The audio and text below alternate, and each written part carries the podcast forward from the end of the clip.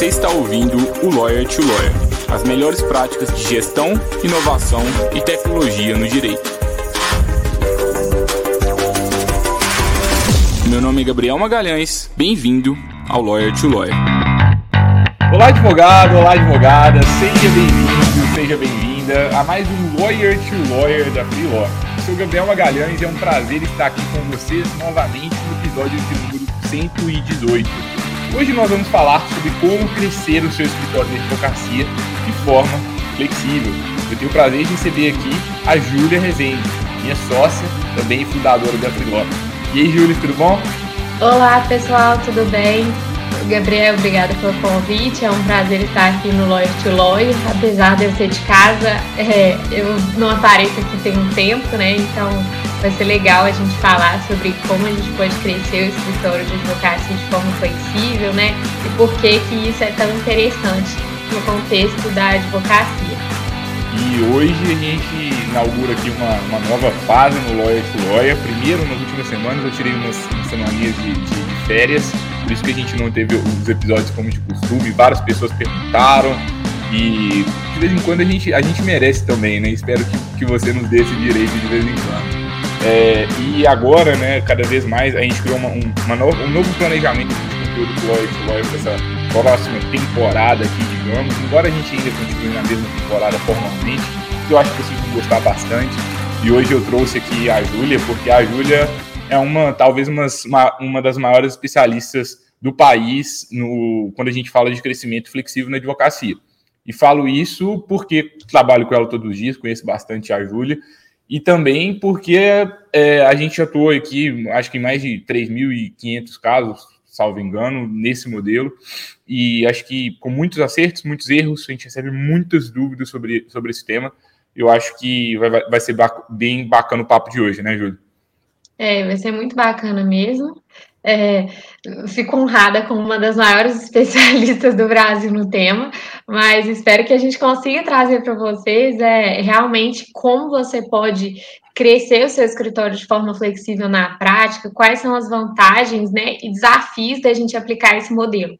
Então, espero que vocês gostem do, do conteúdo de hoje, que a gente preparou ele com muito carinho e para trazer toda essa nossa experiência aí que a gente teve ao longo desses casos, vendo os maiores desafios, né, desafios que se repetem e também os casos de sucesso, né, qual é o padrão dos casos de sucesso. Ô, Júlio, mas para a gente começar, me conta um pouquinho aqui na, na, sua visão, o que, que é o crescimento flexível na, na advocacia para você? Como que o escritório cresce de forma flexível?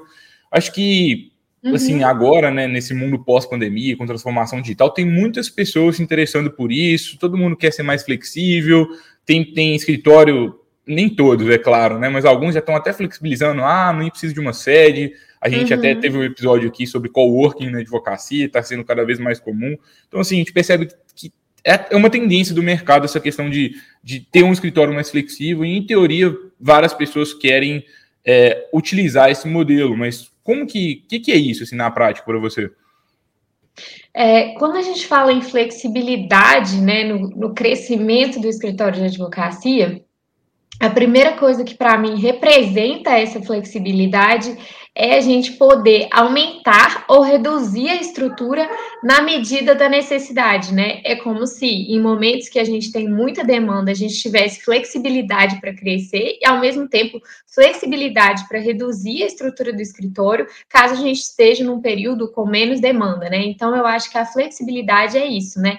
A gente conseguir aumentar ou reduzir com mais facilidade, né? Ter essa flexibilidade maior é, para atuar. Então, reduzir ou, é, ou aumentar a estrutura do escritório é, sem muita burocracia, né? Ter essa, essa liberdade para fazer isso de uma forma menos burocrática e mais fácil. Então, acho que isso seria a principal questão que representa a flexibilidade. E para mim, a flexibilidade vem muito com um potencial de escala do, da operação do escritório maior, né? Porque quando a gente tem essa flexibilidade para reduzir ou aumentar a estrutura, né, a equipe do escritório, a gente consegue é, investir o, o é, investir os nossos recursos dentro do escritório de uma forma mais estratégica, né, e consegue aumentar às vezes a equipe. E quando a gente aumenta a equipe sem aumentar a estrutura física, por exemplo, a gente consegue é, ter resultados exponenciais na realidade do escritório.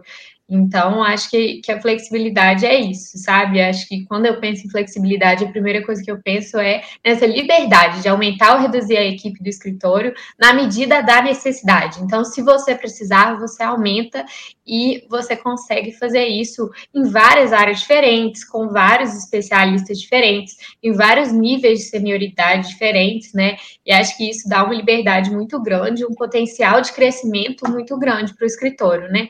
É, como se fosse um superpoder.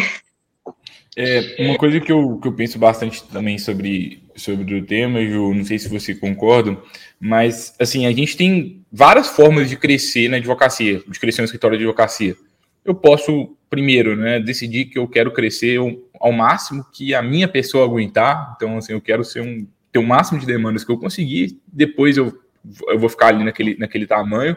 Ou seja, eu vou crescer só ali no limite do, do meu tempo, né, da, das minhas 40, 44 horas semanais.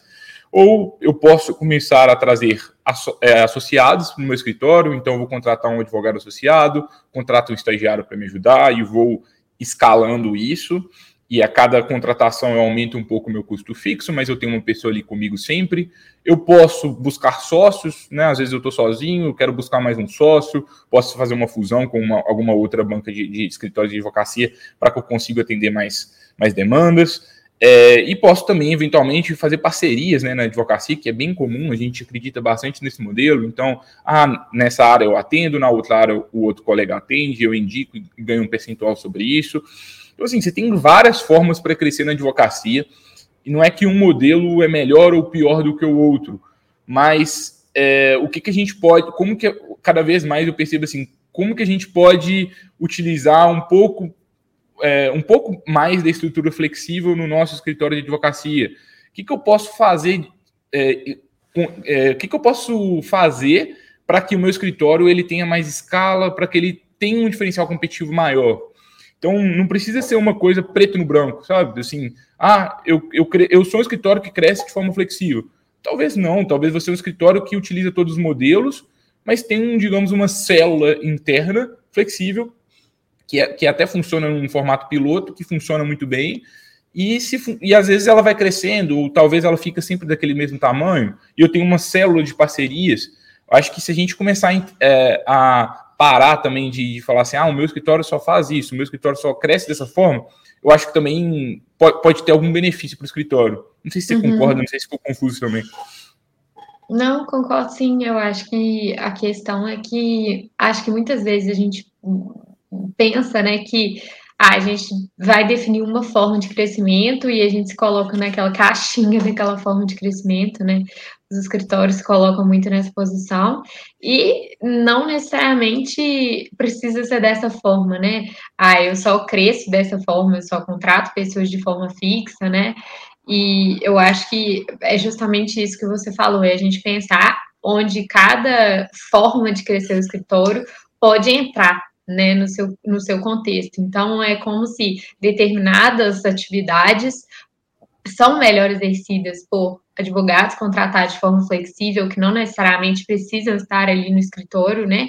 Outras atividades podem ser melhor exercidas por advogados que de fato fazem parte da estrutura do escritório de uma forma mais fixa, né? Então, eu acho que é a gente entender é, quais tipos de demanda a gente pode colocar em cada um desse, dessas formas de crescimento, né? E a gente distribuir isso, acho que a tendência é que a gente consiga aproveitar o melhor dos dois mundos, né? Porque, assim, acho que longe, longe de nós falar também que a única forma de crescer ou que a melhor forma de crescer é de forma flexível.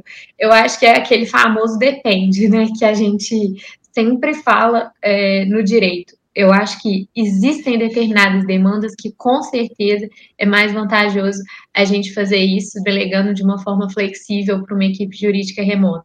E outras pode fazer mais sentido realmente a gente internalizar e a gente fazer isso com alguém que está dentro da estrutura do escritório, né? especialmente algumas demandas mais estratégicas, que poderiam ser demandas de super, supervisionar, né, demandas de gerenciar os clientes e outras demandas desse tipo, né? Só para dar um exemplo. Uhum, legal. E assim, quais são os principais benefícios, no seu ponto de vista, do crescimento flexível para um escritório de advocacia? É, acho que o principal benefício, eu já falei junto com o que é, que eu acho que é esse potencial da gente escalar a operação do escritório, porque a gente tem um potencial de diminuir os custos fixos, né, os custos estruturais também, com o computador, com espaço físico, né, que aquela pessoa estaria, e potencializar muito a eficiência na entrega, né, então a gente consegue aumentar a agilidade, a gente consegue aumentar é, a a qualidade da entrega também, muitas vezes, é, em razão de, ah, eu posso contratar um advogado mais especialista também, em determinado caso. É, então, a gente consegue aumentar essa eficiência na entrega e reduzir os custos da operação, né? Então, é, essa equação resulta numa escala maior da operação do escritório. O escala é, ah, eu tenho um custo que não varia muito e eu consigo fazer uma entrega muito maior. Um custo fixo que não varia muito, né? é uma coisa que eu penso bastante sobre. É uma frase que está cada vez é, mais na minha cabeça. É que eu acho que o escritório que ele tem essa flexibilidade, ele consegue fazer milagre em tempo recorde. Porque, assim, por exemplo, ah, algum cliente chega para você na sexta-feira à noite te pedindo um mandado de segurança muito urgente, que às vezes precisa ser feito ali uhum. naquele, naquele, minuto ali, ou precisa ser feito para o sábado, por exemplo, ou para o domingo, que seja poxa, às vezes não tem, não tem ninguém para você contar ali, talvez para você fazer você tem que sacrificar seu fim de semana e não tem ninguém disponível, você, você tem uma dor de cabeça gigante.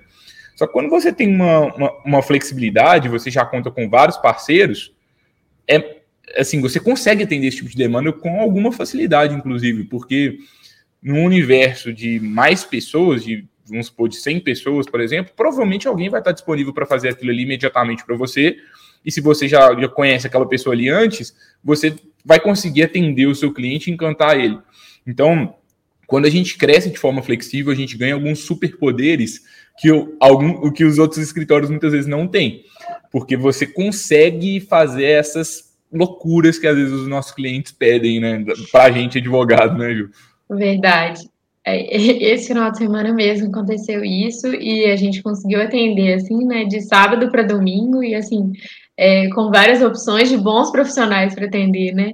Não era somente uma pessoa disponível, a gente ainda deu opções para a pessoa que queria contratar. Então, acho que é bem isso mesmo, a gente é, conseguir é, fazer esse milagre em tempo recorde, acho que, que resume bastante do que a gente consegue com a advocacia flexível, com as contratações flexíveis, né?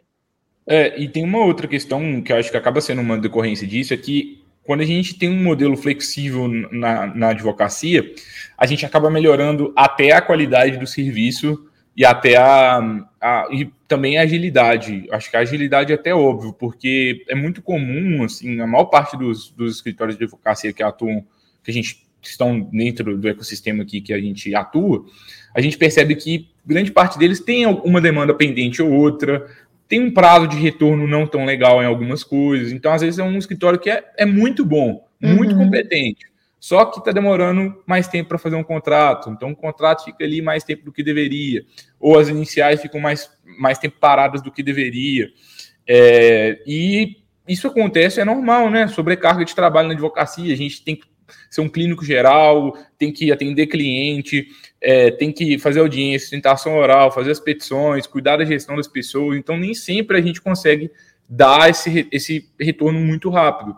E às vezes, né, com a correria, com várias coisas para fazer, a, própria qualidade, né, é comum a gente falar com advogado e falar assim: nossa, mas é, assim, eu estou fazendo um trabalho bom, mas assim, eu, eu, queria ter dedicado mais horas nesse caso específico aqui, porque eu acho que ele ia ficar ainda um pouco melhor. Então, uhum. quando a gente começa a ter essa flexibilidade, a gente começa a focar as pessoas e falou assim: olha, eu vou fazer isso essa semana, e aí eu, eu já mensuro, né? Porque como é flexível, ah, essa semana eu tenho X coisas, X iniciais para fazer, então vamos fazer essas iniciais, vamos protocolar lá rápido, vamos protocolar todas essa semana. Então eu também é. percebo um aumento de qualidade e agilidade, eu acho que é uma coisa comum também, Ju. Não sei se você é, outra outra questão, né, que eu vejo como uma, uma vantagem nesse ponto é que muitas vezes é, na estrutura do escritório a gente não tem tantas pessoas para contar ali que trabalhem com a gente de uma forma física, né, de uma forma fixa e física, não necessariamente presencial, mas enfim, de uma forma fixa com a gente, quando a gente tem aquele, ali um número determinado de advogados, às vezes a gente não consegue é, dar a vazão para a demanda, né? E o que a gente pode fazer, né, quando a gente contrata de forma flexível, inclusive a gente tem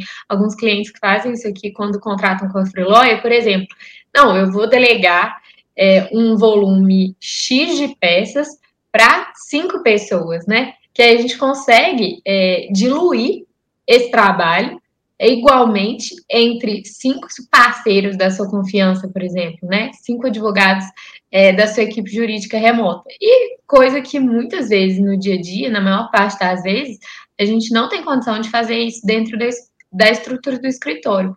Ou às vezes porque a gente né, não tem uma rede tão grande de colaboradores com a gente, ou porque os, os, colaboradores do escritório já estão ocupados com outras demandas que também são importantes. Então, a, é, além da gente poder contar, né, às vezes, com um parceiro que já vai ser suficiente para sua demanda, já vai entregar com mais qualidade, no caso de você ter muito volume de coisa parada, né, para a gente conseguir ganhar, é, ganhar tempo, ganhar agilidade, a gente até faz um time, né, para conseguir é, suprir essa demanda que está que tá eventualmente parada num, num, escritório de advocacia. Então, acho que isso é bacana, né? A gente ter essa capilaridade também, para delegar para vários profissionais especialistas numa mesma área. Então, é como se você tivesse realmente uma equipe de cada área, mesmo que você não tenha essa equipe de uma forma fixa. E você acaba tendo menos dor de cabeça na gestão, pela minha experiência, pelo menos, né? Quando você uhum. compara a gestão da equipe presencial versus a gestão de uma equipe flexível, assim, e aí presencial de novo, não tem pessoas que estão remotas ainda, mas o modelo tradicional versus o modelo, modelo flexível. tradicional. Eu falei presencial também. mas assim, geralmente o modelo uhum. flexível, ele traz, ele gera menos dor de cabeça na gestão. Por quê? Porque é um modelo muito definido, sabe?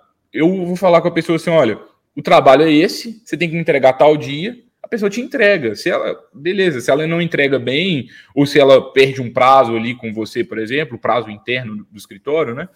É, e aí você, você pode falar assim, não vou contratar essa pessoa mais, acabou ali a relação, é uma coisa uhum. tranquila. E não tem como... um desgaste emocional, né, de uma contratação que você faz de forma fixa, você precisa fazer um processo seletivo, selecionar alguém, e ah, se a pessoa não estiver cumprindo a minha expectativa, eu preciso demitir aquela pessoa, né, preciso ter conversas difíceis com aquela pessoa. É, aqui na, na, advocacia flexível, nas contratações flexíveis, a gente tem essa, essa liberdade de falar: olha, não, não gostei porque atrasou, eu quero testar outros parceiros, né, outros advogados para fazer esse tipo de entrega. E o escopo, o escopo do dia é mais definido. Por exemplo, ah, o que, que um advogado faz no escritório comum? Ele faz várias coisas, né? E como ele faz várias coisas, o sócio do escritório às vezes tem uma expectativa X, mas a pessoa faz Y. Agora, quando a gente está de uma forma flexível e a gente contrata a pessoa por demanda, por exemplo, eu falar assim: olha, você tem que fazer inicial, aqui são as orientações, você me entrega no dia X. Então, como o escopo é muito bem definido, a margem para problemas ali nessa, na gestão ela a, a gente tem, acaba tendo menos problemas. Uhum, não significa sim. que, por exemplo, você acaba tendo problemas também, porque assim, ah, pode ser que o serviço não seja entregue na qualidade que você esperava, ou pode ser que haja algum, não sei, o profissional tem um imprevisto, eles cumprem algum uhum. tipo de uhum. prazo com você. Mas eu acho que talvez a gente seria até legal a gente começar a entrar um pouco, né? a gente está falando das vantagens, mas quais são os, os desafios assim que você vê, Ju? é, é. também nessa quando a gente fala da, da, da, parte da contratação de profissionais de forma flexível. É, Porque só um ponto. ah, que eu queria complementar antes da gente entrar nos desafios é porque eu acho que essa questão do escopo vale a pena a gente só é, explorar um pouquinho mais, né? É porque o, o, que o Gabriel quis dizer é que quando a gente contrata um advogado, né, de uma forma fixa para o nosso escritório, a gente tem várias expectativas que não estão relacionadas à execução de uma demanda específica. A gente quer que, por exemplo, ele seja bom no atendimento ao cliente, né, que ele tenha outras habilidades né, de organização, de né, ser bom em relacionamento, de às vezes captar clientes também, é, fazer, realizar audiências bem. E, às vezes, e muitas vezes a gente não consegue avaliar todas essas competências no momento que a gente vai contratar, e existem essas várias expectativas quando a gente realiza a contratação desse advogado de forma fixa, né? Muitas vezes isso acontece.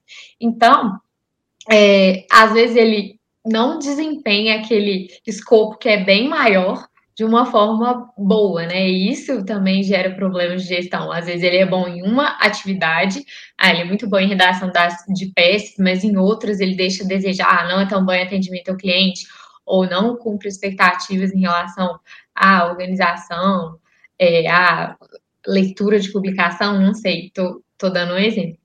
E por outro lado, quando a gente já contrata né, de uma forma flexível, a gente tem um escopo mini, né? Que é de uma tarefa. Você quer que ele execute aquela uma tarefa bem, né? Então, isso é bem mais fácil de gerenciar. Acho que só, porque acho que esse ponto é muito interessante. Aí só queria é, dar esse exemplo assim maior mesmo para quem está nos assistindo ou escutando. É, entenda assim o que a gente quis dizer com esse escopo menor, né? versus escopo maior uhum. de atividades. É, uhum. E aí a gente entra um pouco nos principais desafios, né? Sim. Que, que uma questão comum que as pessoas falam com, comigo, pelo menos acho que com você também, sobre contratação flexível, é a questão de vários medos, né? Então, ah, mas e se o serviço não foi entregue com a qualidade que eu espero? Ah, mas e se o profissional perder um prazo, por exemplo? É, e aí, assim, pelo menos na minha opinião, eu vejo dois tipos de desafios. Uhum. Tem os desafios, digamos, psicológicos, então um pouco sobre, sobre crenças, sobre a forma que, que aquele escritório se posiciona no mercado, sobre a forma Sim. que ele advoga, e tem uhum. os desafios de técnicos, talvez estratégicos, gerenciais, uhum. um pouco assim. Com certeza. É, quando, quando a gente começa, e vamos, vamos falar sobre essa questão do, da qualidade, dos prazos também, o que, que, que, que pela nossa experiência, você pode fazer para mitigar esse tipo de risco também. Mas a, a, primeira, acho que o primeiro desafio assim, psicológico, assim, digamos, que é um desafio que eu, assim, é, coloca ali, assim, atira a primeira pedra quem não, quem não tem esse problema, que é a dificuldade de delegar. Todo mundo tem esse problema, assim, né, de, de dificuldade de delegar serviços e até internamente, né? Às vezes uhum. um sócio, eu vejo assim, sócios de, é, de, escritórios assim, muito, muito bons tecnicamente, que tem uma, uma qualificação técnica assim, espetacular, só que só o sócio consegue entregar a peça ali naquela qualidade boa, sabe? É, é, difícil, assim, as outras pessoas entregam bem, mas não é a mesma coisa do que o sócio. É, e é difícil, né, a gente conseguir delegar serviços, a gente receber serviço com a qualidade que a gente espera. É difícil a gente encontrar pessoas boas e qualificadas que vão atender as nossas expectativas. Eu acho que isso já é um, um primeiro desafio. É, e por conta dessas dificuldades, eu, eu tem gente que pensa assim: oh, eu não, não, não dou certo com delegar, não dá certo para mim, é muito difícil delegar qualquer tipo de serviço. É uma coisa que eu que acho que é bem comum, assim, de, de desafio na, na hora de crescer a, a equipe, né, Ju? Uhum. É, eu acho que, que esses são os, os campeões, assim, os desafios psicológicos campeões, são essas dificuldades mesmo de, de delegar serviços, né, e de insegurança em relação à qualidade, a encontrar pessoas comprometidas. E acho que um outro ponto também que, que surge muito é, dentro desse contexto é, às vezes, um conservadorismo excessivo em relação a testar novas formas de crescimento, né? Então, acho que o escritório é, parte justamente de uma crença, né? O escritório já veio crescendo dessa forma e ele acredita que aquela é a única forma ou a forma que ele deve crescer. ou porque às vezes ele considera que o serviço dele é altamente personalizado e que isso não é possível de ser delegado para uma equipe flexível, né? Ou porque ele acredita que é, ah, e não vai encontrar pessoas boas naquele modelo flexível para conseguir suprir a demanda que ele tem. É, todas as peças são feitas à mão por aqui, a gente não usa modelo, por isso não dá para contratar pessoas de uma forma flexível. Ou então, ah, nosso, nosso escritório tem um perfil de gostar de formar as pessoas aqui dentro, formar talentos aqui dentro, então para a gente não é interessante a contratação de forma flexível. E assim, eu vejo que, que isso é muito um desconhecimento mesmo da própria modalidade de contratação de forma flexível, porque assim, é, você ter uma advocacia personalizada, você fazer todas as peças à mão é, e tudo mais, não, não impede, né, que você faça isso por meio de uma equipe que não é fixa no seu escritório, né? Uma equipe que você contrata sob demanda, uma equipe que você utiliza para determinadas atividades, né? Eu acho que uma coisa não tem nada a ver com a outra, em resumo. É tipo né? o formato da contratação, assim. Exato, é, é o formato assim, da exemplo, contratação. Ah, eu... Você pode contratar alguém nesse mesmo formato para fazer uma atividade menos complexa ou uma atividade altamente complexa. Tem pessoas, né, que, que utilizam a Freelog, por exemplo, que só utilizam a Freelog também para atividades super complexas, pareceres é, super altamente aí complexos em áreas super diferentes. Então, assim, isso é um, é um meio, né? O fim que a gente vai atingir, que é o serviço que a gente quer que seja entregue, tudo depende do que a gente quer, né? E assim, existe existe a forma de contratar advogado, né? De forma flexível. Ah, advogado júnior, um advogado pleno, um advogado sênior, né? Que são advogados menos anos de experiência, ou mais experiência, ou mais especialistas, mestres, doutores, ou menos especialistas. Vai depender da sua necessidade. Então, assim, é, a contratação de forma flexível é o meio, né? E não o fim que você vai atingir com ela. É, e no meu ponto de vista é justamente pelo fato da sua advocacia ser muito especializada e, te, e ser personalizada que você deveria ter uma frente também flexível no seu escritório. Por quê? Porque você consegue trazer, às vezes, uma visão diferente ali do, do dia a dia do seu escritório, você consegue ter uma, um superpoder, como a gente brincou, né? De fazer milagre em tempo recorde, uhum. de às vezes melhorar a agilidade, né? Algumas Pegar uma segunda opinião, né? De alguém que a, às vezes acontece também, ah, eu, eu já fiz essa peça aqui, mas eu quero que alguém revise, ou eu quero que outra pessoa faça a mesma peça, é, ou o mesmo contrato, para eu ter outras ideias, ou que, que um, um, profissional revise o contrato que eu fiz. Então, esse tipo de demanda também é muito comum na contratação flexível. É, e, ainda que, que não seja o caso, né? Ainda assim, não, não, não é o caso. Eu não quero uma segunda opinião. Assim, nós somos realmente melhores nesse, nesse tema. Sim. E é, é isso mesmo, mas é, é porque isso aí é uma coisa que eu percebo cada vez mais. Para mim é muito claro, é muito óbvio. Todo serviço complexo, muito complexo, extremamente complexo, tem algo operacional por trás que não necessariamente você precisa de fazer. Vou dar um exemplo. Sim. Vamos supor que você está com uma petição muito, muito, muito difícil para fazer. E você vai definir a estratégia jurídica daquele caso, você tem muita experiência naquele tema. Para definir a estratégia jurídica como um todo, né, definir a linha ali que aquele, que aquele caso deve ser conduzido, talvez você gasta, vamos supor, uma hora, duas horas, não sei, talvez bem mais do que isso, mas vamos, vamos colocar no, no exemplo aqui, uma hora. Uhum. Só que para colocar aquela ideia na prática, colocar aquela ideia no papel, você vai gastar mais três horas. Então, uhum. por que, que você tem que definir a ideia, a tese jurídica, colocar ela no papel, revisar, protocolar. Por que, que é você que tem que fazer isso tudo? Por que, que é, tudo é a sua equipe interna que tem que fazer? Por que a gente não começa a dividir, separar é, as funções?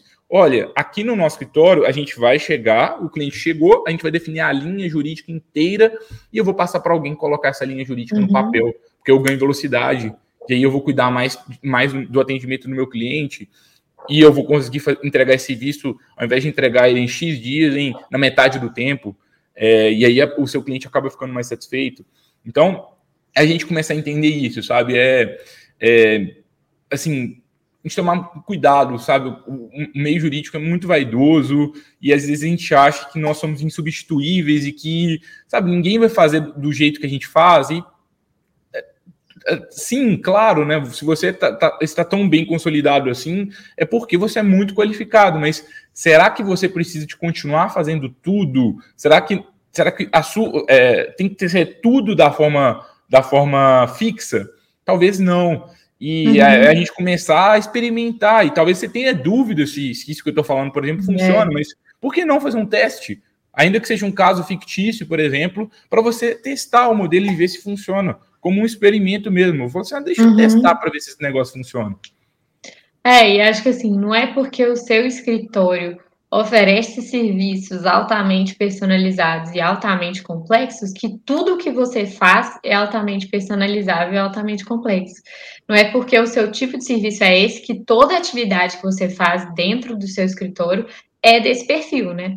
E então é, a gente acredita muito que a gente entendendo é, esse, esse processo mesmo de execução de serviços dentro do, de, do escritório, a gente consegue é, identificar várias partes, várias entregas que podem ser delegadas para uma equipe que não seja a equipe interna, por exemplo. E, Ju, você falando isso, eu estou lembrando muito de uma frase do professor Richard Susskind no livro Tomorrow's Lawyers, que ele fala que geralmente um, os advogados eles tendem a querer achar que o seu serviço é muito mais personalizado quanto de fato é.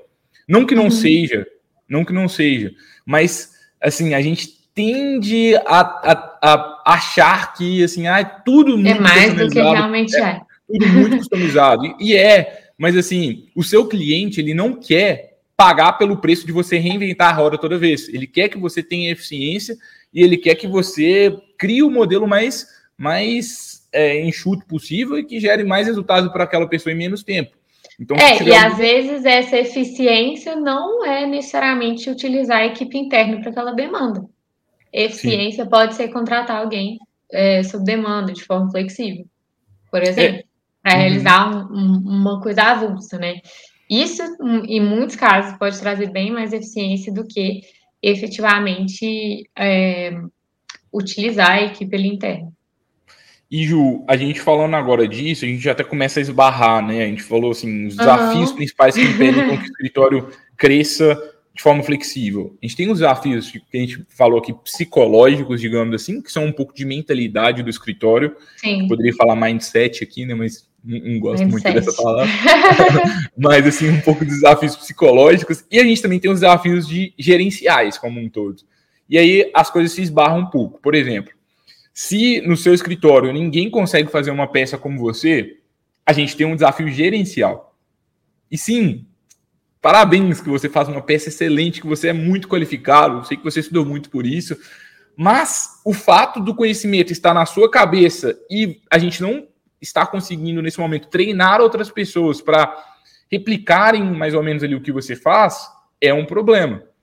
Um problema grave você... se você quer crescer. É, né? a não ser que você queira ficar ali para sempre ali, é, gastando só o seu tempo, né? Mas Sim. se a gente está falando de escala, crescer um pouco mais, e é o que a gente acredita, é o modelo que a gente acredita aqui na Freeló, então a gente precisa de começar a fazer com que outras pessoas comecem a entregar serviço na sua qualidade. E eu vejo que muitas vezes, eu vejo que isso muitas vezes tem muito mais a ver também com uma organização, sabe? É, então, é, o que que acontece? Muitas vezes nada é procedimentário, então tudo fica muito na cabeça de quem está executando, dos advogados, dos sócios, e não tem uma boa comunicação em torno do que deve ser realizado e uma boa gestão da informação do escritório, né? Então nada é registrado direito, é muito é, é tudo feito de uma forma muito orgânica, é muito no jeitinho de formiguinha, né? E sem uma organização mesmo das informações, dos procedimentos, é, do que, que deve ser feito, como que deve ser feito, como que a gente gosta que seja feito. E acho que quando a gente não tem esse alinhamento de expectativas, né, junto com a equipe interna ou a equipe flexível, e quando a gente não tem também essa procedimentação das informações e de, desse conhecimento, né, a gente acaba não conseguindo delegar de uma forma boa. Então, acho que é muito mais essa organização é, do que acontece no escritório. É, acho que às vezes as coisas ficam muito soltas, né? Cada um faz de um jeito e é, não, não, existe ali um, um, local em que a gente vai conhecer o jeito do escritório, um manual, sei lá, que a gente vai entender como que é o que é, que é importante para o escritório dentro de uma execução de um serviço. Então, muitas vezes, por falta dessa organização e gestão dessa informação, o conhecimento fica só na cabeça do sócio. E isso é muito perigoso, né? Porque acho que isso gera desalinhamento de expectativa, gera entregas que não estão dentro da qualidade que o escritor espera e, consequentemente, atrasa o crescimento. Atrasa o crescimento. Isso é um desafio que é não enfrentado só por escritório de advocacia, né? Qualquer organização enfrenta esse tipo de desafio no momento, especialmente, que deseja crescer, né? Então, é algo que a gente tem que fazer desde sempre para que no momento que a gente queira crescer, queira delegar, é, seja de forma fixa ou flexível, a gente tenha tudo isso organizado. Uhum. Então, é, eu vejo muito que isso é, é, é um, uma das questões, né, que impede e que dificulta essa, essa delegação. Quando a gente está pensando em uma boa gestão da informação, o que, que é, assim, só para a gente entender? Vamos voltar no problema. O problema é ninguém faz uma peça tão boa quanto eu, ninguém consegue desempenhar é. um trabalho tão e bom. E aí, um, um, uma consequência desse problema é: eu acho mais fácil eu fazer do que passar para alguém. Só que esse tal de eu acho mais fácil eu fazer do que delegar é a maior furada que existe, porque quando a gente vê, a gente está fazendo coisas que a gente não precisaria estar fazendo pessoalmente, porque a gente não sabe como delegar e a gente não tem um procedimento para isso. Então, até você criar o procedimento para delegar, você fala, é mais fácil eu fazer. Só que nesse dia é mais fácil eu fazer do que eu delegar, você vai começando a gastar seu tempo muito mais com coisas operacionais e não necessariamente estratégicas do seu escritório. Então, isso é um. É, ali pode até parecer que é uma eficiência no momento que você fala, ah, se eu for criar esse procedimento agora para delegar, eu vou gastar um tempo. É, então, ali no momento, você ganha um tempo realmente fazendo, mas isso só vai virando uma bola de neve, porque toda vez você vai falar, ah, vai, cada vez vai ficar mais difícil criar esse processo de delegação e você nunca vai ter tempo para criar esse processo de delegação, então você vai sempre fazendo. E somando todas as horas, horas que você gastou fazendo, que era mais fácil você fazer do que alguém fazer, você já gastou tanto tempo que não valeu a pena, né? Então, assim, é. a gente tem que ficar bem atento a isso para a gente não gastar o nosso tempo é, com coisas operacionais e não estratégicas, simplesmente porque é mais fácil eu fazer do que passar para alguém. E esse é mais fácil eu fazer, né? Ou ninguém faz tão bem quanto eu, é justamente por isso, porque você não tem um procedimento para delegar. É claro que o seu estilo, a sua personalidade, você que vai trazer, né? Sua individualidade ali no, no serviço. Mas muitas das vezes isso, essa objeção, né, tem por trás essa falta de, de um procedimento. É, e, e, o que é uma boa gestão de informação? É, é basicamente, por exemplo, você escrever, colocar no papel mesmo. O que, que é o seu escritório? Quem que vocês são, sabe? O que, que vocês prezam na entrega de serviços? Como que vocês como que você gosta de entregar as petições, os contratos? O que, que você preza ali por aquilo? É, por exemplo, se você tem parceiros, né, que no caso você está contratando pessoas de, de, forma flexível, o que, que você espera desses parceiros? Como que você espera que, que seja a conduta deles? Ou que, que seja também, aproveita na hora de fazer a gestão da informação, faça também para a equipe interna. O que, que você espera dos advogados aqui internos do seu escritório? E começa a criar manuais, sabe? e pode ser pode, pode parecer óbvio, mas por exemplo, como fazer qualificação das partes no escritório, é, como começar a redigir uma peça, é, o que, que, que, a pessoa tem que fazer antes de começar a escrever a peça, é, como que envia relatório para o cliente, sabe? É, é criar uhum. vários pequenos problemas. Eu estou lembrando no, recentemente de, de uma, uma cliente que eu estava conversando sobre isso, que atua em direito de família, um advogado super competente, Amanda. Não sei se ela está escutando, se estiver escutando, Amanda, um abraço para você. Mas tava, a, é, a, Amanda tem tem esse bom problema, né? Ela é muito bem sucedida, ela é uma das advogadas mais inteligentes que eu já, já tive o prazer de conhecer, e ela é especializada em direito de família. E, sim, ninguém faz um serviço tão bem quanto ela, talvez assim, até no país, assim, ela com certeza é uma das mais especializadas no tempo. Só que a gente começou a quebrar as coisas, sabe? Por exemplo, olha, como eu faço uma partilha? E aí vai você cria um mini tutorial sobre isso. Como fazer isso? Como especificar os bens? E aí, meio que a chance de alguém não cumprir com a sua expectativa, ela começa a diminuir. Porque olha para você ver, se eu peço para alguém fazer uma peça, só que a pessoa faz a partilha de um jeito e eu faço de outro, a pessoa é, formata de um jeito, eu formato de outro, a gente já começa a ter um campo de subjetividade. Se a gente já coloca no papel tudo que a gente gosta e já tem esses mini tutoriais de como a gente espera que a pessoa faça, a chance de algo errado começa a diminuir. E se algo der errado, é você encarar aquilo como: opa, por que, que deu errado? Será que tem alguma manual a mais que eu preciso de fazer para que ninguém nunca mais tenha esse problema? A gente começa a ter essa mentalidade. Uhum, é. Eu acho que é, que é justamente isso. É, e às vezes a gente é, acha que todo mundo sabe que alguma coisa é óbvia, mas isso nunca foi expressamente comunicado, né? Então, acho que é muito importante mesmo esse alinhamento de expectativa, até isso é até se você não só quiser contratar de forma flexível, mas também é essencial para a sua equipe jurídica interna, né? Que isso exista também. E, e aí também quando você que... for contratar de forma flexível, vai ficar bem mais fácil.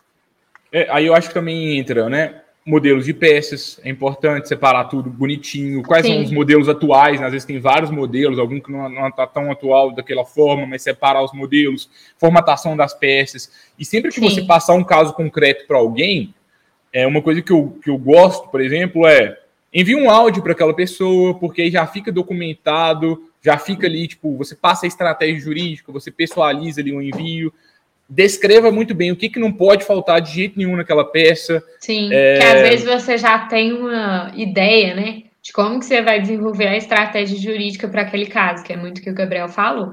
Então, não deixa solto, não, né? Já compartilha o que, que você pensou ali e, e orienta a pessoa. Ah, se você encontrar mais algum ponto, a gente pode discutir, né? Mas às vezes ah, a gente não compartilha a estratégia e fica com uma expectativa não dita de que a pessoa vai é, ter o mesmo pensamento que o seu, mas não necessariamente. É.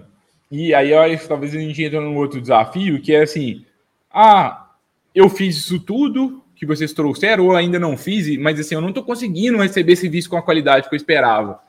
E aí acho que tem um pouco de falta de paciência e também falta de feedback, sabe? Sim. É, dele, eu acho que a gente precisa de, de encarar uma, uma verdade. Dura, talvez difícil, mas é o fato. Delegar não é fácil para ninguém, nem dentro da sua casa, nem fora. E eu acho que não é fácil justamente por esses pontos que a gente trouxe, que não é fácil porque poucas pessoas sabem fazer isso de uma boa forma. Acho que esse é o primeiro passo, né? E a gente trouxe até essas dicas de como fazer uma boa gestão da informação para que a gente consiga delegar melhor. Mas mesmo quando você faz isso, pode ser que tenha problemas, né? Justamente porque cada um entende como muitas vezes qualidade, forma de escrever boa, ruim, é subjetivo. Não tem jeito. E, e, aí já vem uma primeira questão, né? Nossa, mas eu passei um caso para alguém, gastei mais tempo revisando do que se eu fizer sozinho. Sim, vai acontecer.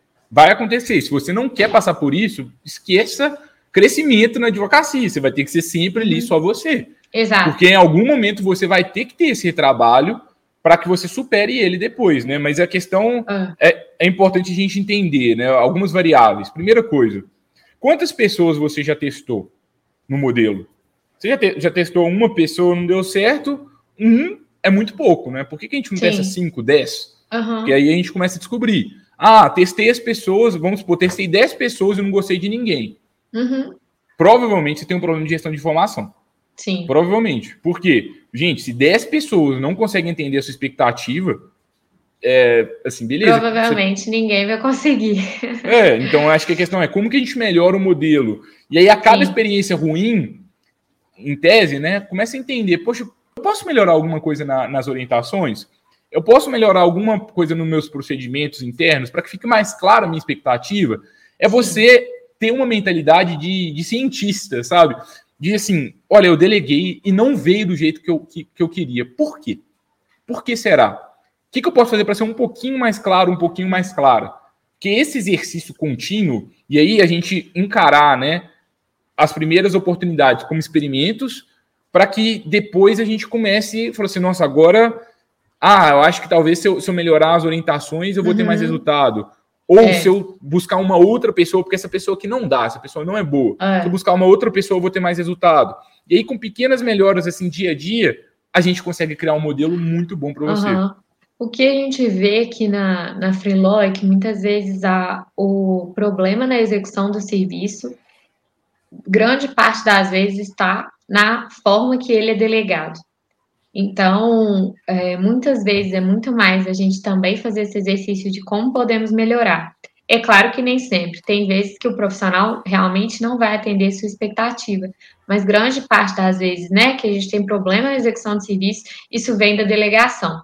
E outro ponto que a gente vê também é que a gente não tem, muitas vezes, uma a gente não vê a paciência do advogado que está contratando em dar um feedback, né, para o advogado contratado. E isso é muito ruim, porque o advogado contratado fica sem saber no que, que ele pode melhorar também para atender expectativas das próximas vezes, ou ele pode até fazer uma revisão naquele caso e conseguir atender a expectativa. Muitas vezes a pessoa perde a paciência no meio do processo e fala: Ah, eu mesma vou fazer então essa revisão.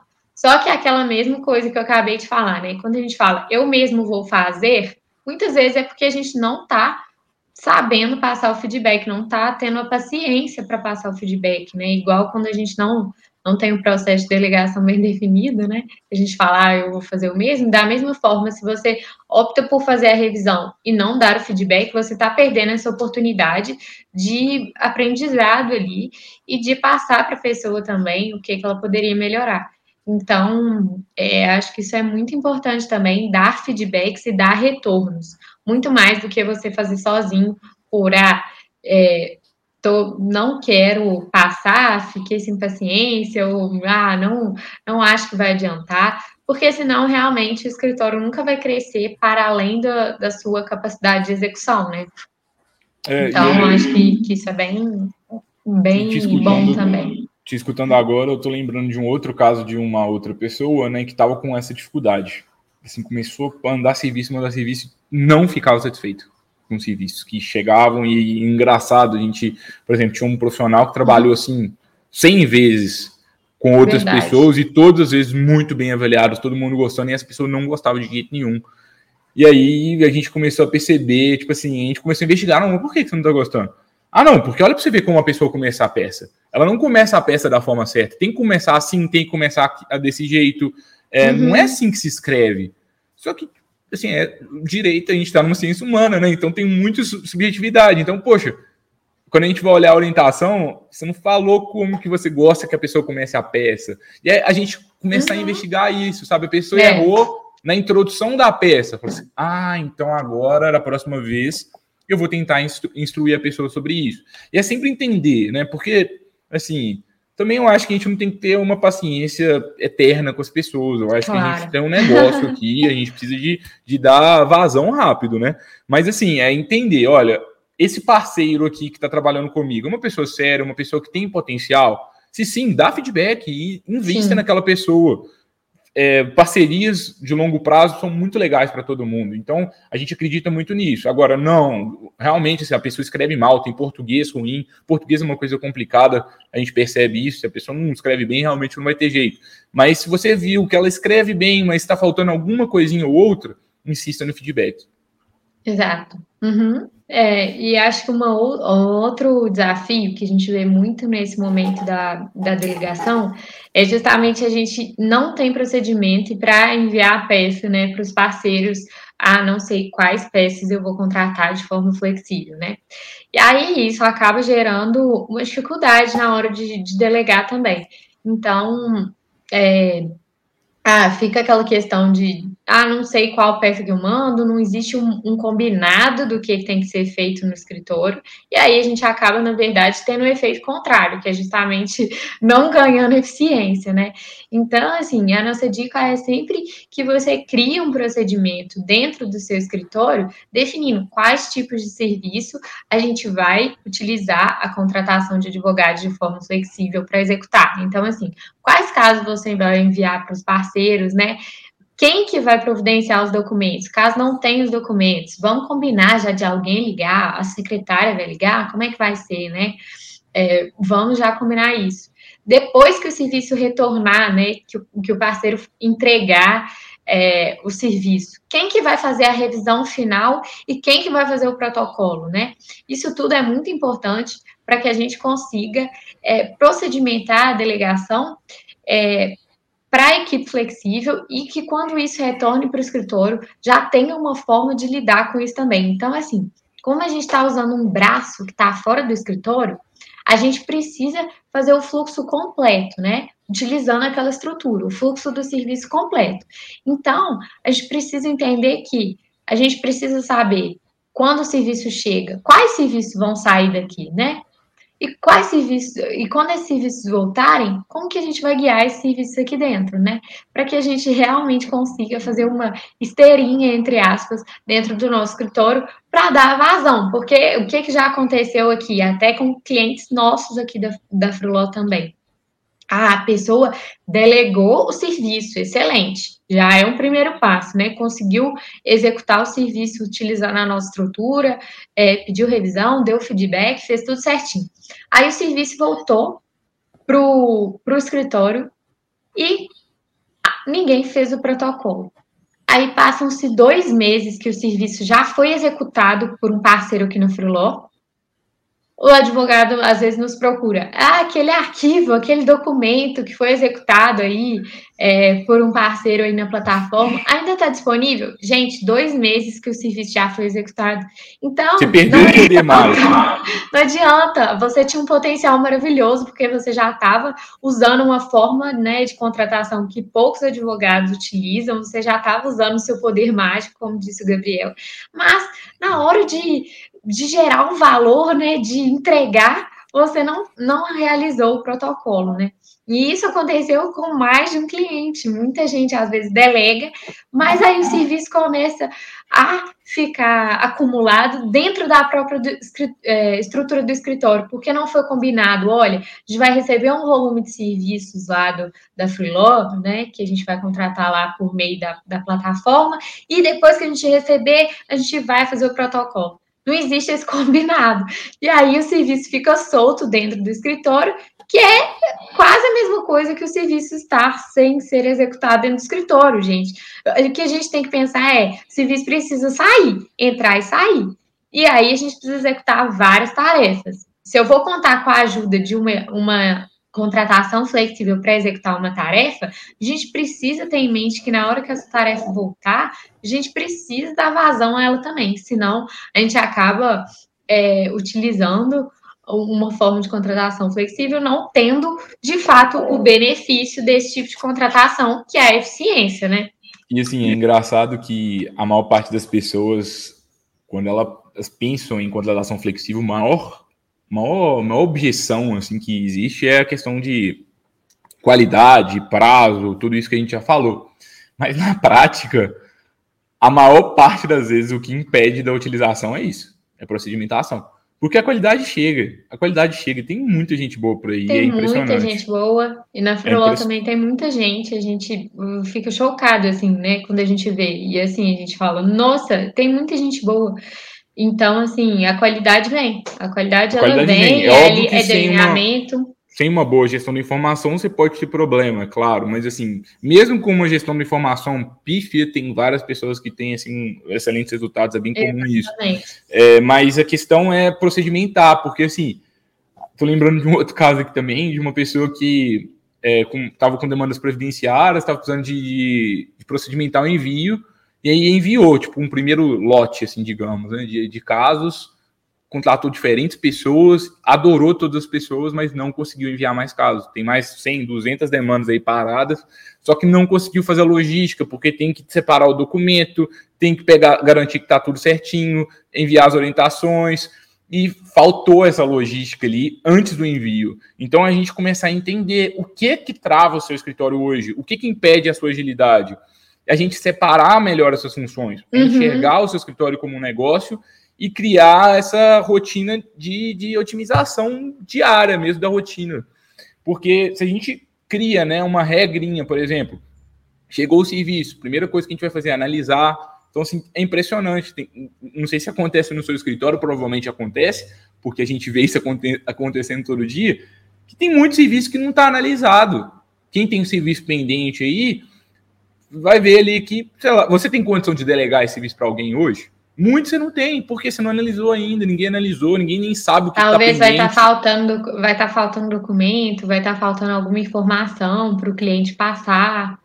É, é, entender, sabe? Assim, é, é, isso também é uma, uma, um outro caso de uma outra, um, outro, um outro cliente que a gente está fazendo uma, até uma consultoria, é, que a gente fez uma, uma esteirinha né, de quatro colunas. Isso para serviço pendente funciona muito para iniciar o contrato. Que é o seguinte: primeiro, entenda quais são os serviços que não estão analisados no seu escritório. É, então, e não serviço... analisados, a gente classificou aqueles serviços que você não, você realmente só recebeu os documentos, mas não fez uma análise se aqueles documentos estão suficientes ou não para realizar o, o, serviço, né? Se você vai precisar de alguma informação ou não. Não analisado é tudo que chega, mas você ainda não fez aquela triagem, né? É, aí depois do. É, você ainda não fez a triagem de, daquilo, então talvez falta algo. Então não dá para começar a trabalhar. Então começa Não dá para você delegar ou nem executar internamente.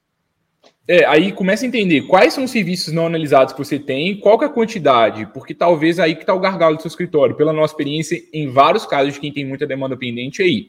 Depois, a segunda coluna. Então, primeira coluna, não analisados. Segundo, serviços analisados e pendentes que é você faz a triagem e você vê, putz, está faltando alguma coisa, está faltando um documento, tem que pedir alguma coisa para alguém, eu tenho que esclarecer alguma informação nova com o cliente, eu preciso de alguma informação, ou, ou então tenho todas as informações e já está pronto para execução.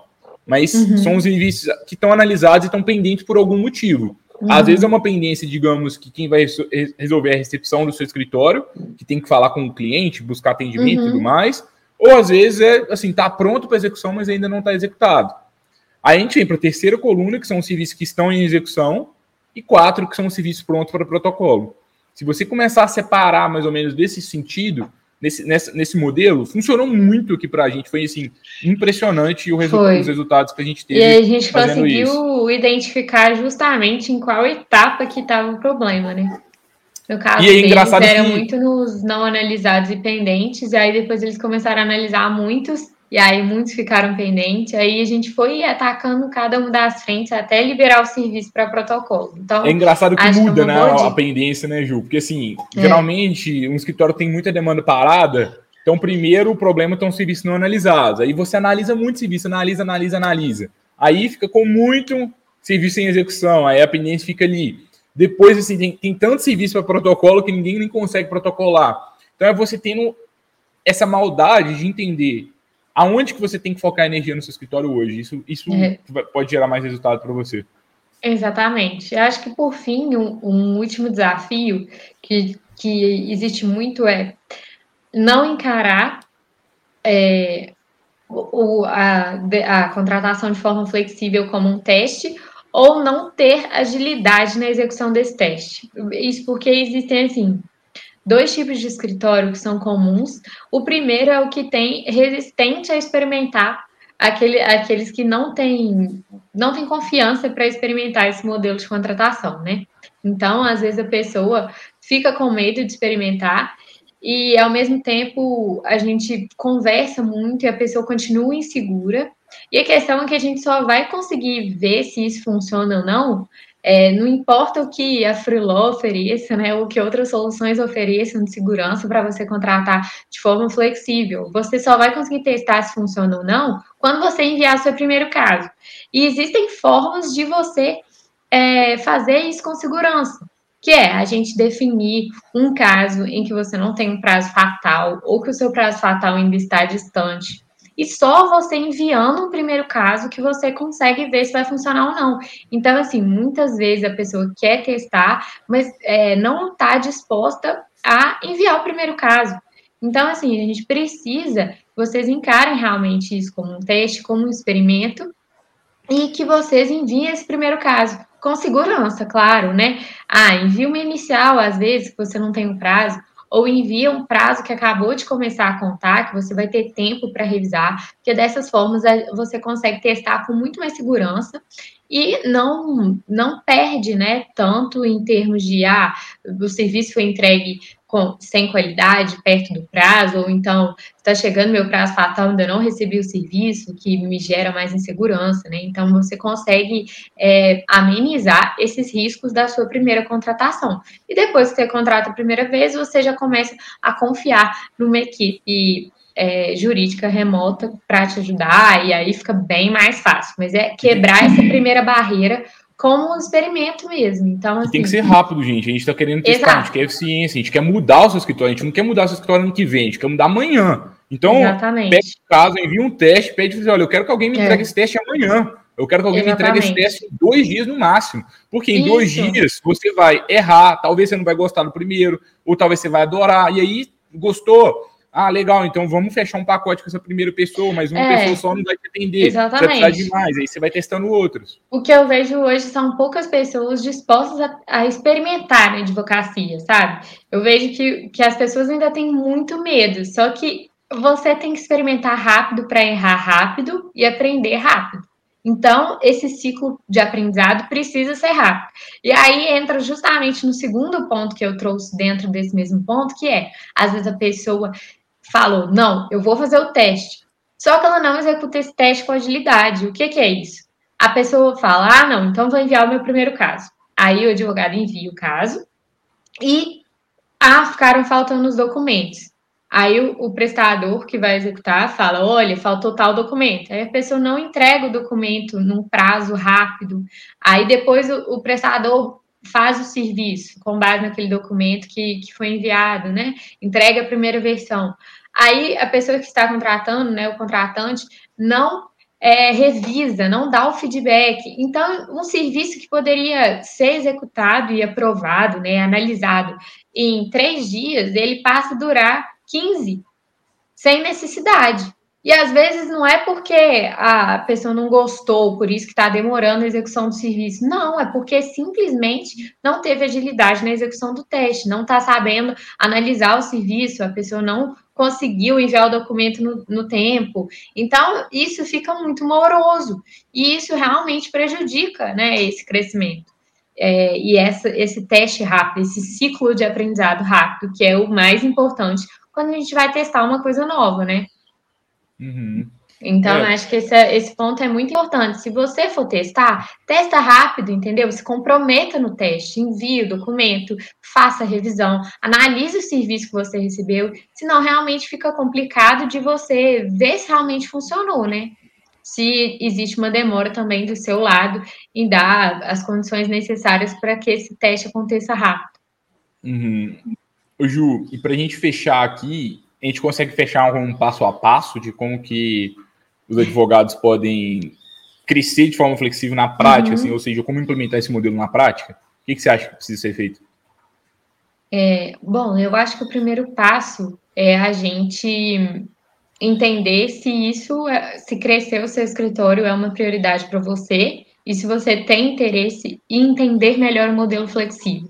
Se sim, você vai ter que começar a priorizar isso. Então, priorizar isso na realidade do seu escritório.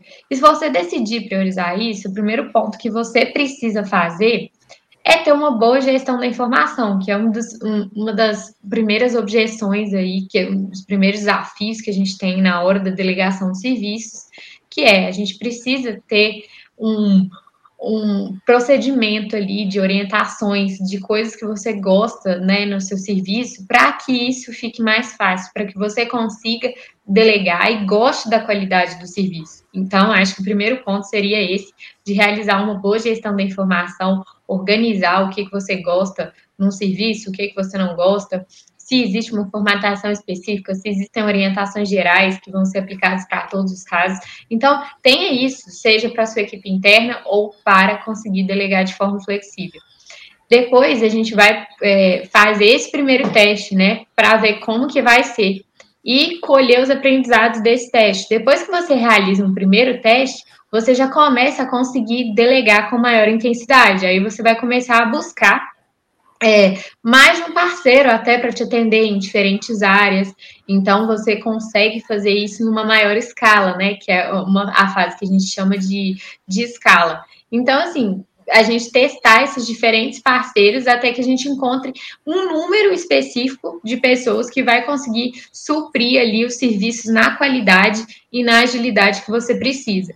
Aí é uma fase que, que a gente consegue gerar ainda mais eficiência, que depois que você testa as primeiras vezes, a gente já consegue fazer com que você tenha a sua equipe jurídica remota de confiança, que é o que muitas vezes a gente faz aqui. E depois disso, é importante que você procedimente todo o envio de serviço aqui é, para o seu parceiro, né? De, quando você vai contratar de forma flexível. Então, é justamente aquele ponto que a gente trouxe, que não adianta você delegar o serviço se na hora que o serviço volta para o escritório não tem o responsável pela revisão final, não tem alguém que vai realizar o protocolo. Então, procedimento isso, vamos combinar assim, por exemplo, ah, todo o serviço da área de previdenciário, a gente vai fazer uma contratação por meio da Freeló, por exemplo, a gente vai contratar um parceiro nessa área. Então, todo serviço previdenciário que chegar, a gente vai delegar, ou todo tipo de, ou toda inicial trabalhista que tiver aqui parada, a gente vai delegar. É, então, crie o tipo de serviço que vai ser delegado, é, crie quem vai ser o responsável por conseguir os documentos desse serviço, quem vai ser o responsável por lançar na plataforma, por exemplo, da Freeló, e quem vai ser o responsável por fazer a revisão final daquele serviço e o protocolo. Então, vá criando esse procedimento para que você consiga delegar de uma forma eficiente, né? Então, assim, você criando esse passo a passo, você consegue entender certinho quem é o responsável por qual atividade, né? E como que você pode ganhar é, eficiência, agilidade e onde que estão os, as maiores deficiências, onde está acumulando serviço, Assim a gente consegue entender onde você deve focar. Então, assim, crie esse processo mesmo de quais serviços vão ser delegados, como que vai ser essa delegação, porque é, a gente criando esse pós, pós é, esse pré, na verdade, essa, esse pré-entrega do serviço, esse momento da delegação de serviço e o pós-entrega do serviço, né, pelo parceiro, e protocolo, eventualmente, a gente consegue fazer todo o ciclo do serviço girar muito rápido no seu escritório. E esse é o nosso objetivo final, né? Quando a gente contrata e quer crescer o escritório de uma forma flexível, é fazer o ciclo girar rápido, é ter essa eficiência. E se a gente não tem essa clareza do processo pré-delegação, durante delegação e pós-delegação, a gente não vai conseguir ter esse resultado final, que é o superpoder que a gente quer gerar para vocês, né? Que é esse superpoder da eficiência, da liberdade, é, da escala, né? E de poder contar com vários especialistas em todo o Brasil sem precisar aumentar seus custos fixos. Então, acho que, que seria isso. Uau, muito bom. e assim, acho que quando você falava, eu fiquei pensando assim: quem nunca acordou algum dia querendo se tornar duas, três ou quatro pessoas para dar é. conta de tudo?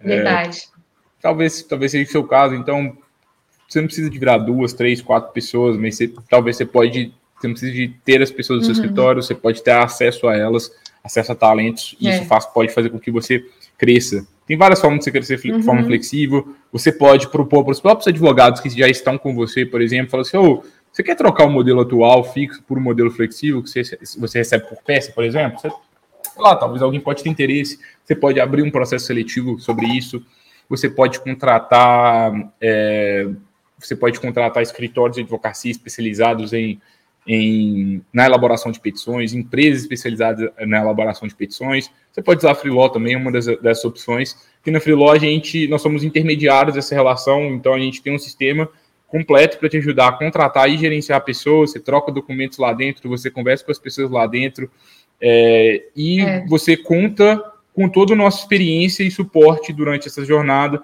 Dependendo do volume de serviço que você delegar, você pode ter um gestor de contas dedicado, que aí a gente ajuda a definir essas coisas, preço, procedimento, entender onde está o gargalo e te ajudar mesmo nessa parte de gestão. É uma consultoria mesmo para focada na gestão é, da sua equipe flexível para que a gente consiga crescer de uma forma flexível. Se é. esse for o seu caso, é, aqui na descrição do vídeo a gente vai deixar aqui o link do, do nosso site. Dentro do nosso site você consegue é, entrar, conhecer um pouco mais a proposta e também você consegue solicitar o seu primeiro serviço pelo celular mesmo ou por, pelo computador onde você estiver escutando. Demora aí três minutos, quatro minutos para que você solicite o seu primeiro teste. Então, assim, ah, não tenho toda essa, essa gestão da informação que vocês trouxeram. Não, tem, não interessa. Vamos, vamos fazer um teste agora com o que tem, do jeito que está mesmo, porque é assim que começa, sabe? Não tente uhum. fazer algo muito perfeccionista para começar ah, mas eu ainda não sei quanto que eu posso pagar, ainda não sei isso, ainda não sei aquilo. E a verdade é que você só vai saber na prática. Então vamos começar hoje para que a gente comece a ter resultado o mais rápido possível. É interessante que você pode enviar e ver né, quais perfis que, que surgiram para aquela sua solicitação, analisar os perfis de diferentes propostas, e assim você consegue também é, ter um pouco do, da sensação de como que é essa contratação sob demanda por meio da Freeló, por mais que você depois entenda que ah, não quero contratar nesse momento, é bacana você já testar e já entender como que você pode contar com a gente, entender como que a gente encontra as propostas de uma forma ágil também. Então, é, recomendo muito esse teste do, do primeiro envio de serviço, justamente para você entender como que funciona e para que a gente também possa te ajudar é, em eventuais dúvidas que você tenha ao longo da, da sua experiência, do processo. Espero que vocês tenham gostado do conteúdo de hoje. É, confesso que esse conteúdo aqui foi muito resultado aí de quase quatro anos de experiência aí com esse, com esse modelo de, de contratação. Acho que se a gente tivesse essa clareza quando a gente começou, provavelmente a gente teria ajudado muito mais as pessoas, mais rápido, mas é, com muitos erros, muitos acertos, a gente chegou aqui mais ou menos nesse modelo, desse framework para que você cresça de forma flexível. Então, o ouro está aqui, de verdade. Se isso for uma prioridade para você, aproveita, siga esse framework que você vai ver os resultados, você vai começar a ter esse superpoder. Um superpoder que você pode usar da, da forma que você quiser. Você pode usar esse superpoder para entregar serviços muito rápidos para o seu cliente que nenhum concorrente seu consegue entregar com a agilidade que você consegue. Você pode usar esse superpoder para aumentar as áreas de especialidade do seu escritório. Você pode usar esse, esse superpoder simplesmente para você ter mais tempo com sua família e dormir com mais tranquilidade. Ou que você não é, trabalhe menos horas ali por dia. É, ou talvez o superpoder para que você seja mais estratégico no seu escritório, consiga dar uma dedicação melhor para o seu cliente, deixar ele, eles mais satisfeitos. Então, ou para que... reduzir seus custos fixos também, né? É, e com grandes poderes vem grandes responsabilidades. Aí fica a seu critério de como que você vai usar esse superpoder. Exatamente. E a gente está à disposição para te ajudar é, a entender como você pode usar esse superpoder. Pessoal, espero que vocês tenham gostado. Como eu trouxe anteriormente, na semana que vem a gente volta com mais um Lawyer to Lawyer.